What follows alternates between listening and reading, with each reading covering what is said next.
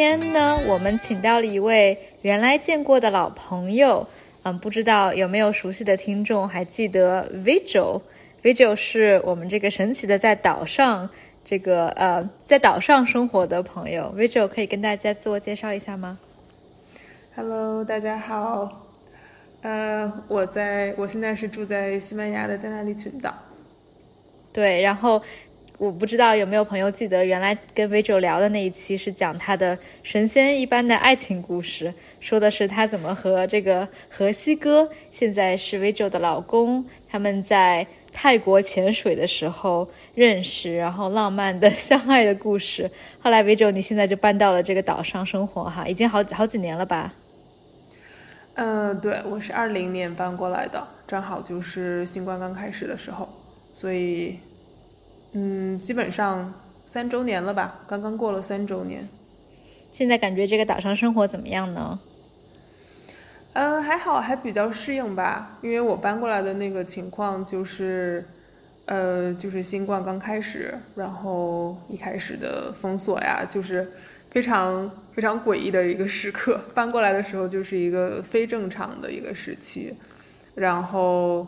感觉就是在这个岛经历了整个新冠的这个过程，包括远程也经历了其他国家的 新冠的这个过程。对，嗯，对，还还蛮有意思的。然后现在觉得也是对这个岛越来越熟悉了吧？对，而且你的西班牙语，刚才跟你聊了一会儿，已经西班牙语现在也就是日常的交流还挺流利的哈。呃，就是算可以可以应付吧，嗯。不太能进行很专业的那种对话，但是比如说日常就是讲个故事啊，家人啊、朋友啊，然后还有一些简单的，比如说，呃，政府公文的一些事情都还可以。但是如果是要通过打电话去解决一些问题，然后尤其是一些很具体的，有很多具体词汇，然后的时候，或者有很多不同很具体的时态，可能就会很困难。对，我觉得你其实已经感觉在这个。岛上生活还挺自洽的，然后也挺习惯的。因为正好今天想跟 Vigil 聊的一个话题是关于换国籍这件事。这件事呢，其实我觉得还是挺敏感。其实对我们中国人来说，是一个说大不大，但说小不小的话题。嗯，就是因为大家听我的 Podcast 也知道。我跟我老公呢，我老公现在是美国人，对，我老公不是现在是美国人，他一直是美国人。然后我们我们现在住在瑞士，住在日内瓦。嗯，其实签证一直是一个很大的问题，是个头疼的问题，因为我们都没有在欧洲的呃永久居住的签证，所以现在是靠我的工作签。所以不同的国籍结婚的话，总是就是住在哪里啊，都有一些问题。然后刚才就是跟 Vigil 也聊到，你老公是西班牙国籍吗？嗯。然后你你刚才有说，嗯，你说，对，他是本地人。然后其实这个话题确实很不是很不是很容易聊，可能就是一个真的是中国人，尤其中国的移民，我们非常特别的一个问题吧。因为我因为中国不承认双国籍，所以就是一个你没有办法兼得。就如果你可以有两个的话，当然就是一个不需要考虑的事情。嗯，对我们比较困难，就是选择一个，就是要放弃另外一个。所以这个不管是从感情上还是理性上来说，都是一个挺挺困难去做决定的事情。对，exactly，就是因为比如说你现在住在这个岛上，然后你有可以拿到永居卡，因为你们两个结婚了。但是比如说你的永居卡是每五是五年的有效期。所以每五年你要去换一次，虽然说，嗯，五年还是比较长的，但可能对你来说，比如说一直要换，要想这个问题，还是有一些麻烦吧。比如说你为什么现在，嗯，会考虑认真的、严肃的考虑换国籍这个事儿呢？我觉得可能就是，也可能是整个新冠的这个经历会。让我考虑这个问题角度有点不同吧。我想象，如果是新冠从来没有发生的话，我应该是，那可能不管是工作呀，还是就是各个方面，可能每年都会经常的来，就是往返往返国内。但是因为新冠的原因，就是这个链接就是被切掉了，就是有点去强迫我去认真的考虑，如果二选一的话，就是必须要选的情况下，因为我觉得之前是可以就是兼得的吧，就是这两边我其实都可以，并且我当时也是，我曾经也是挺，就是没有太考虑过会不在中国生活。我之前有点觉得在这边是暂时的，可能我们会回到中国去生活工作一阵子，然后但是怎么说呢？可能是工作上的一些变化，然后很多。复杂的原因 夹杂在一起，我觉得可能真正的回到国内生活的这个事情，嗯，感觉就是遥远了很多，不是像原来想的那么简单。嗯，对，对，我觉得对我来说也是，我我觉得我们长期应该不会回国居住，可能可能会考虑回国短期的，比如说工作两三年。然后，但是长久、长远来说，我们还是希望能够在欧洲定居，或者在美国，或者在欧洲。所以，其实像你说的，嗯，我对中国的话也是，呃，如果我不在中国长久居住的话，可能这个国籍就没有那么的重要。但是对我来说，其实整个新冠的这个疫情的经历，其实是让我对放弃中国国籍有有一些更多的顾虑。因为如果我不是中国国籍的话，回国我需要申请这个探亲签证。虽然说我我其实不知道具体政策，就是在新冠的疫情当时全国封锁的情况下，探亲签证是不是很容易很容易申请，我不知道。但是我会觉得说，嗯，就算当时我是中国人回国也是重重困难。那那如果说我有一天放弃了中国国籍，又出现了类似的事情。我会不会就没有办法回国，还要申请签证？因为我的爸妈的话，他们已经，他们肯定会在国内，就是他们不会出来，不会出国的嘛。所以我就是觉得这个还是一点比较困难的考量。嗯，其实很有意思。刚才就是听你说到整个新冠，尤其是国内的那个情况对你想法的影响，其实对我来说是相反的。我可能觉得。就是涉及到可能比较敏感的议题，就是，嗯，就是因为去年线上经历了，嗯，很多比较极端的情况之后，反而让我觉得我可能更加的不可能真正的去长久的回国居住了。对我理解，就是其实国内当时封锁的时候也出现了很多的负面的新闻呀，很不好的情况。其实我们在国外读新闻的时候还是挺揪心的。然后我也对中国的很多管理体制啊，可能就是有一些丧失信心的感觉。其实我觉得当时有很多的中国人在国外的都会有有这么一种感受。嗯，对，不知道，就真的是很难，这真的是对我们来讲很难讨论的一个问题。但你觉得你会不会嗯担心？因为你爸妈应该也会留在国内吧？但我是在想，如果是又有这样很极端的情况出现，那如果你有一个外国的身份，那你可能反而是他们唯一的出路啊，就是你可以作为这个 last resort，最后的出路。嗯，可能我比较悲观主义，我比较想的总是一种非常极端、非常可怕的情况。我记得当时，但其实全世界就是新冠那个情况，尤其是刚开始的时候。嗯，都是比较混乱。我记得当时我常听的一个美国的嗯播客，嗯，在新冠刚刚开始在美国的时候，他说他当时都有考虑要不要把他的钱都换成金条，就是 也是越保险越好。对，觉得好像就是真的是世界要崩塌的感觉。然后他同时又觉得自己这样想其实很好笑。就如果事情真的是坏到这个程度。那他有金条又有什么用？就是有可能就是马上会被他旁边，就是他附近的最就是肌肉块最大的人 给抢走。所以就是如果如果世界真的是失序到这种程度，那可能你所做的这一点，你觉得是比较聪明、比较保险的方向方法，其实也不一定有效了。嗯，但我觉得这个确实是比较悲观的看法吧。我觉得，嗯，对我来说最大的考量可能还是。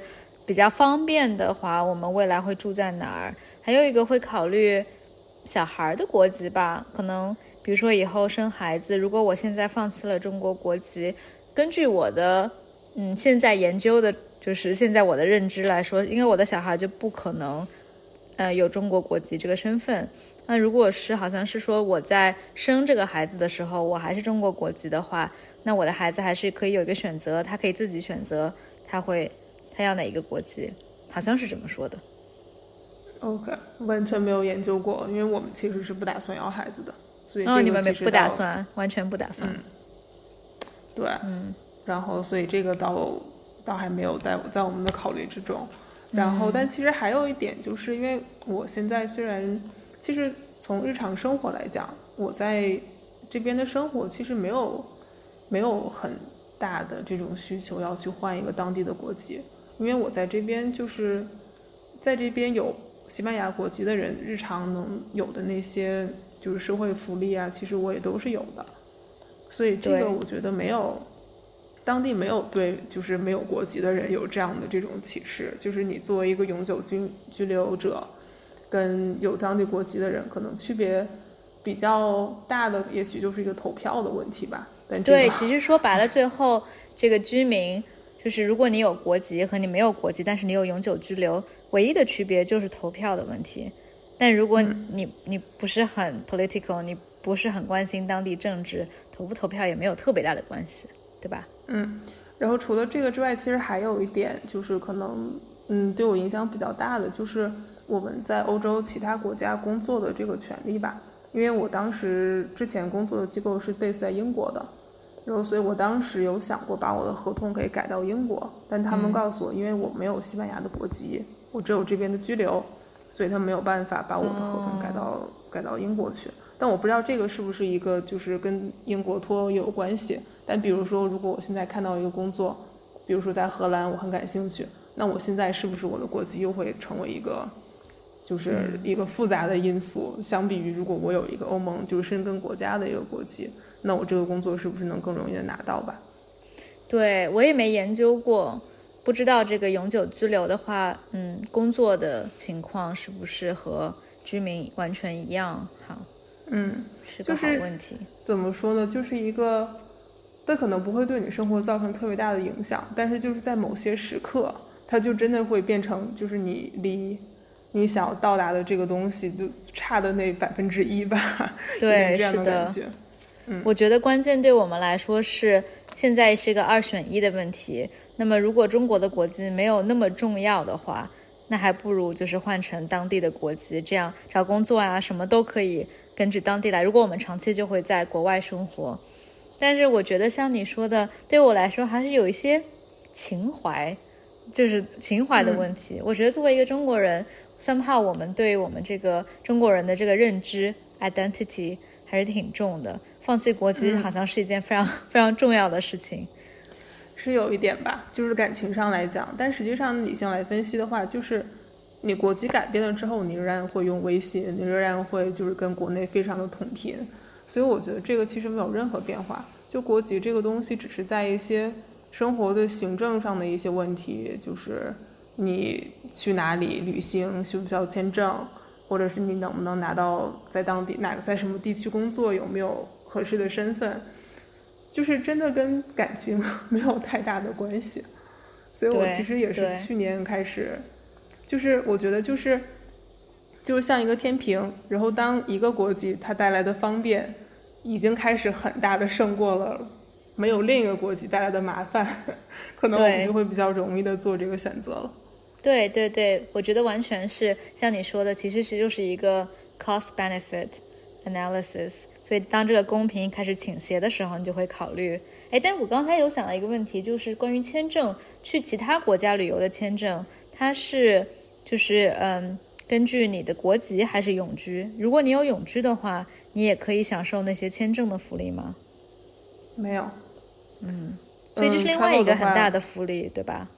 对，比如说，如果我有西班牙的国籍呢，肯定最起码拉美地区，就任何欧盟的国籍，嗯，美洲我觉得应该基本上都是免签的，就旅行签证这个事情就会变得非常简单。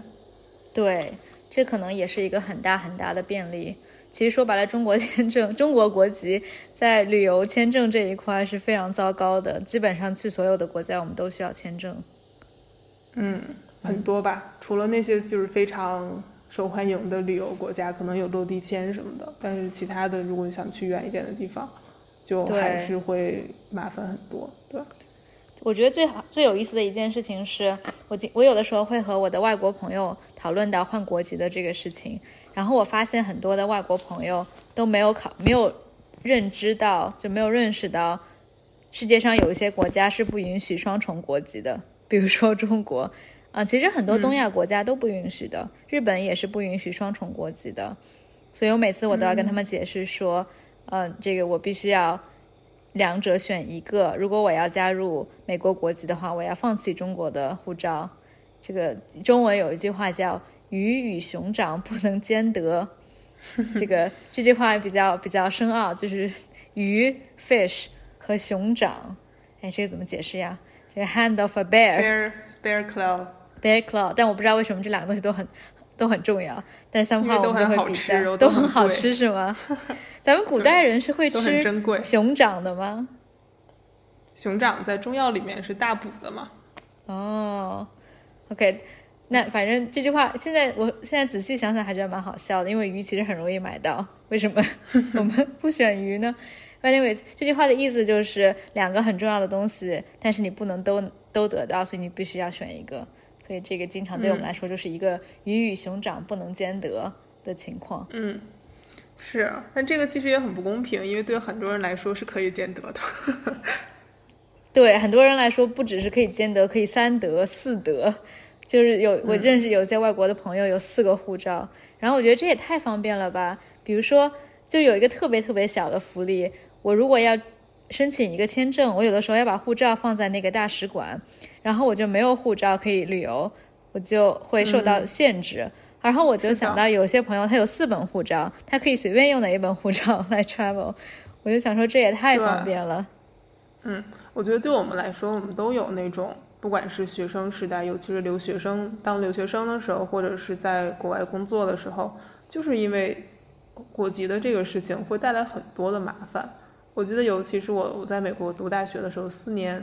当时的签证是一年一签，现在是是有十年签了。那我那个时候是一年一签，就是我那个期间，如果我一年之内，就是如果我在这个我签证要过期的时候，我离开了美国，我就要重新去签证。就这个过程就是非常费时，然后费力也很贵，就是这样的事情非常多。包括我后来在可多了，而且每次签证都很浪费钱。呃，嗯，你不能说浪费钱吧，就会花很多钱。比如说我，我现在在世界经济论坛工作嘛，经常要去英国出差。但英国，我每次都会拿一个特别短的签证，三个月有效期或者六个月有效期的签证。然后你知道英国签证又很贵，对吧？我在这儿可以吐槽一下，不知道有没有英国的听众啊？就是英国的签证真的是，我觉得 就是死往死命收钱。嗯，如果你想要很快的 accelerated service 的话，你可以花到五百英镑、六百英镑每次签证，然后他会就只给你六个月。但你知道吗？英国签证的好处是就是拿钱办事，所以你可以买到更长期的签证。我之前也是因因为工作的机会要经常去英国，所以我当时办了一个五年的签证，就真的是蛮贵的，但因为是。因公，因公办的，所以就就还好。但如果是我私人来讲，如果我去旅行的话，我就不太可能去就是一种有钱能使鬼推磨的感觉。对，是的，就是。但是其实相对于其他的有一些国家，就是你哪怕给钱，他也有可能会给你拒签。所以相对来讲，就是有利有弊吧。这倒是。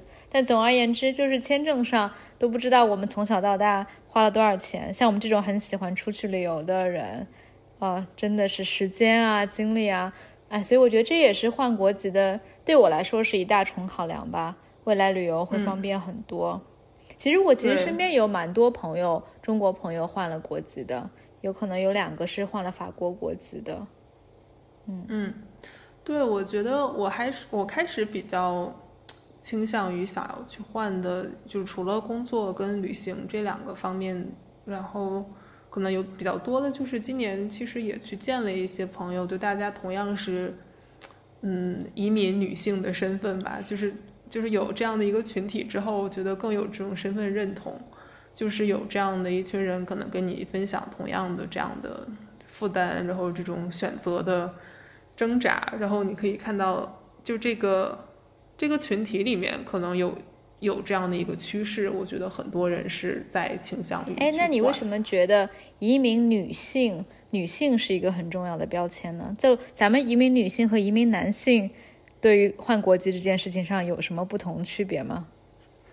我觉得可能是个也也有点是个巧合吧，就是正巧我今年见到了很多移民女性的朋友，然后我们其实很大的一个共同点就是我们的伴侣都是外国人，就是都是欧洲人，或者是不一定是在我们所居住的说国家。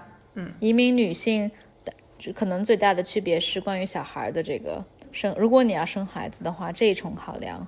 但你刚才说你可能不需要不不需要考虑这个生孩子的事情。嗯，对，嗯我觉得就是，嗯，而且我刚才提到的这些移民女性，其实我们其实都还都没有这种生孩子的考虑。对，嗯有可能这个是做决定的一个因素吧。因为对我来说，最后的一种考虑就是我要不要考虑我的小孩想成想是中国国籍。就有一点，我觉得是我做了一个决定，然后剥夺了他的我的小孩的一个选择权。那我觉得应该是他不管怎么说，肯定是华裔吧。我觉得有华裔的这个背景，我们就是中国没有，比如说，如果你爷爷奶奶没有这个政策，中国就是你一旦放弃了中国国籍，再拿回来是很难很难的。嗯，所以这也是我觉得，就是为什么放弃的心理压力比较重，就是因为你其实再拿回来国籍还是挺难的。嗯，OK，所以其实对你来讲是放弃一个，就为你的后代放弃了一个选择。对，是的，嗯有一点像你放弃了你的这个 last name，就是你的这个 last name 再也不能传承下去，然后这个中国国籍的身份就不能被传承下去了。但对我们这种不要后代的人来讲，传承这个东西 意义就不大了。对，anyways，嗯，挺挺有意思的。我觉得我也是跟越来越多的人，移民女性一起讨论这个问题，也是，嗯，反正现在还不着急做决定吧。对我们来说，慢慢再看看今年、明年是个什么什么状态。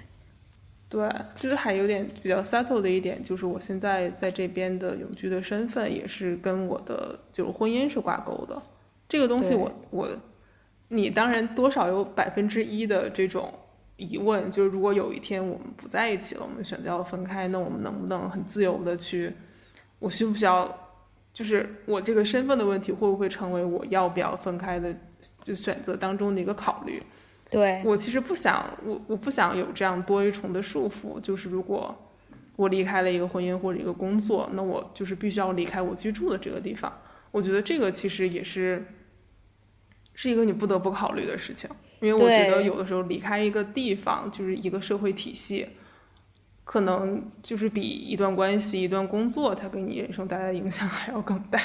那我同意。对，就有的时候你会觉得你是被 blackmail 被绑架或者被敲诈了，就也没有那么严重吧。但比如说现在我的工作签证在瑞士，是我唯一能够合法居留在瑞士的条件。所以如果我如果我不喜欢我的工作，我不可能辞职，因为如果我一旦辞职，我就不能留在日内瓦，不能留在欧洲了。但我又很喜欢这个国家，很喜欢我住的地方，所以就有点像你说的，你的生活的自由度其实是被这个签证的身份给束缚住了。嗯，对，对，就是被捆绑吧。我觉得可能说到底就是哪一个护照能给你更多自由吧。对我觉得可能自由真的是，就是爱情诚可贵，自由叫什么？价更高。价更高？对，这首这首诗怎么说的来着？我们给听听众解释一下：爱情爱情诚诚可贵，生命价更高吧？生命价更高。若为自由故，两者皆可抛。嗯，对对，大概的全翻译一下就是说，爱情很重要，生命也很重要，但是自由是最重要的。嗯，对，对哎呀，好深奥呀！那我们就以这句话来作为我们 podcast 的结尾吧。好的，祝我们都能找到生活的自由。谢谢魏洲。谢谢周安，好，那我们下期再见，拜拜。拜拜。